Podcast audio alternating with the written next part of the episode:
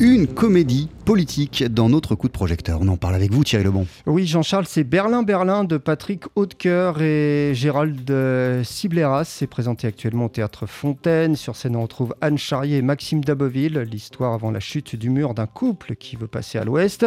Leur solution, un passage secret dans l'appartement d'une vieille dame.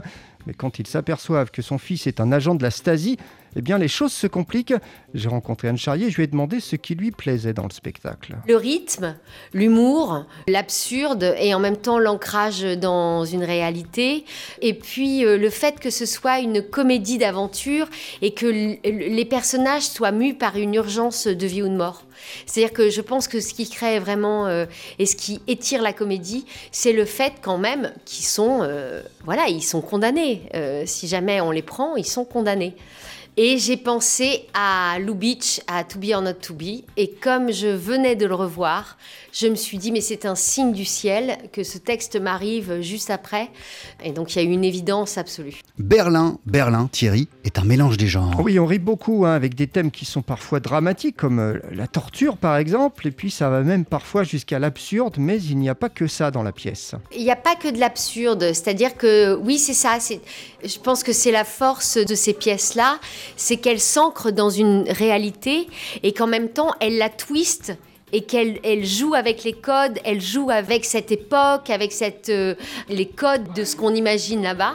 La comédie, elle est de qualité quand elle part d'une réalité.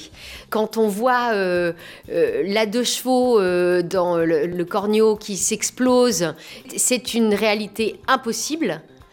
Et quand Bourville dit elle va beaucoup moins bien marcher maintenant, eh ben oui, forcément.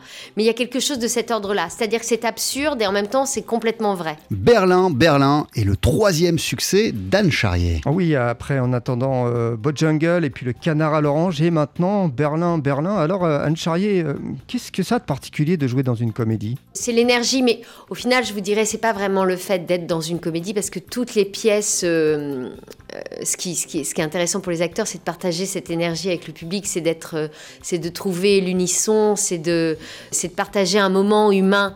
Mais le rire, on est encore plus sur le fil du rythme parce qu'il faut entendre les rires des spectateurs, il faut les intégrer. Donc les spectateurs sont vraiment avec nous sur une comédie, encore plus particulièrement que sur un drame ou sur, euh, euh, ou sur un autre type de pièce. On doit jouer avec ce que le public nous offre et quand il nous offre son rire, on est quand même, euh, ben, on est des acteurs heureux.